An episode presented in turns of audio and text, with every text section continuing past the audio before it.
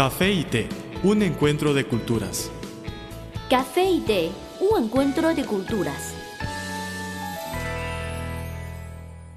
Hola a todos, al aire o por internet, seguimos degustando este café y té, un encuentro de culturas. Hoy les practicamos sobre el vino de China y el vino en China.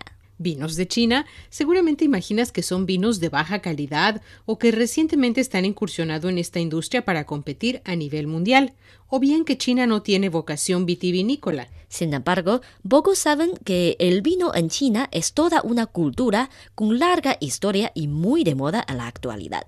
En realidad, China es uno de los lugares de origen de la uva. En esta tierra crecían originalmente más de 40 especies de uvas salvajes, ampliamente repartidas en el vasto territorio que es la actual China. Algunos recientes descubrimientos en las ruinas Jiahu, en la provincia china de Henan, que data de hace 7 a 9 mil años, podría cambiar la historia del vino.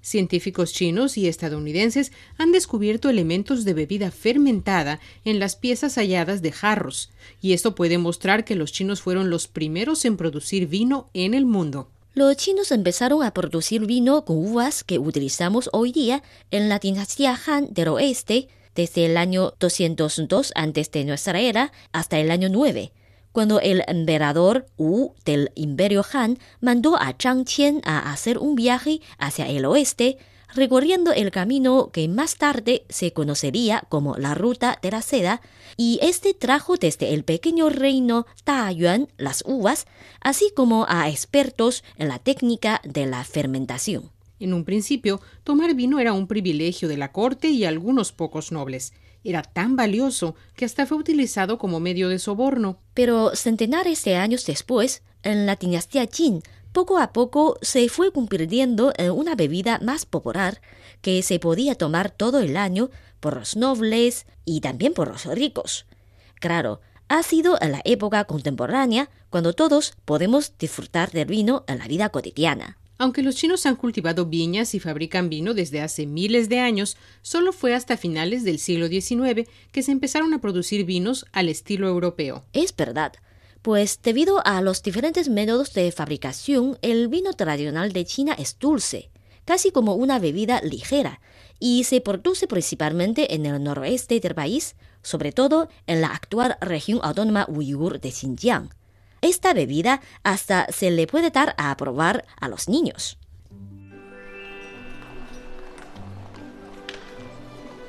Había una vez una taza de café que rondaba sola por la barra de un restaurante. Pero un día apareció una taza de té y ambos se hicieron amigos.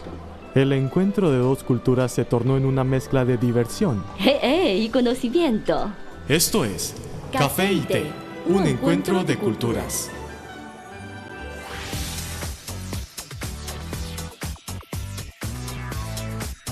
Visítenos en nuestro sitio web espanol.cri.cn.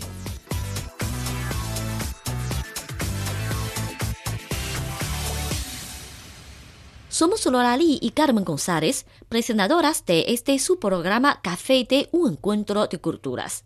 Les recordamos que cualquier contenido que prefieren recomendarnos pueden enviárnoslo por email o por correo. Con muchísimo gusto recibiremos sus sugerencias y comentarios. Aquí tienen nuestras vías de contacto.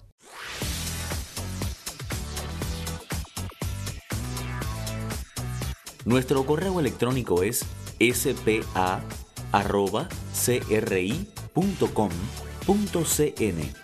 o bien puede enviarnos una carta a la siguiente dirección. Departamento de Español, Avenida San 16A Código postal 1040, Beijing, República Popular China.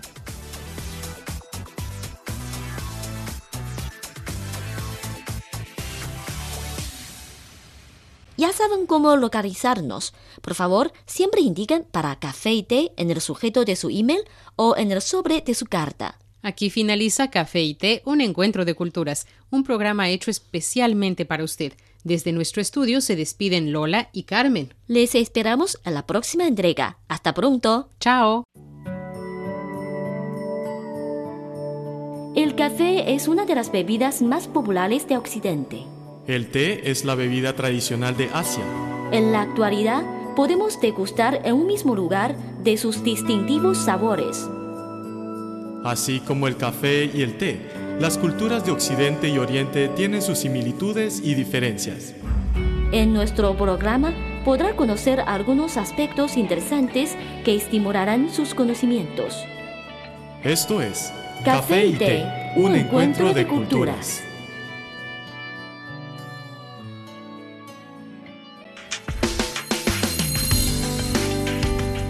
Visítenos en nuestro sitio web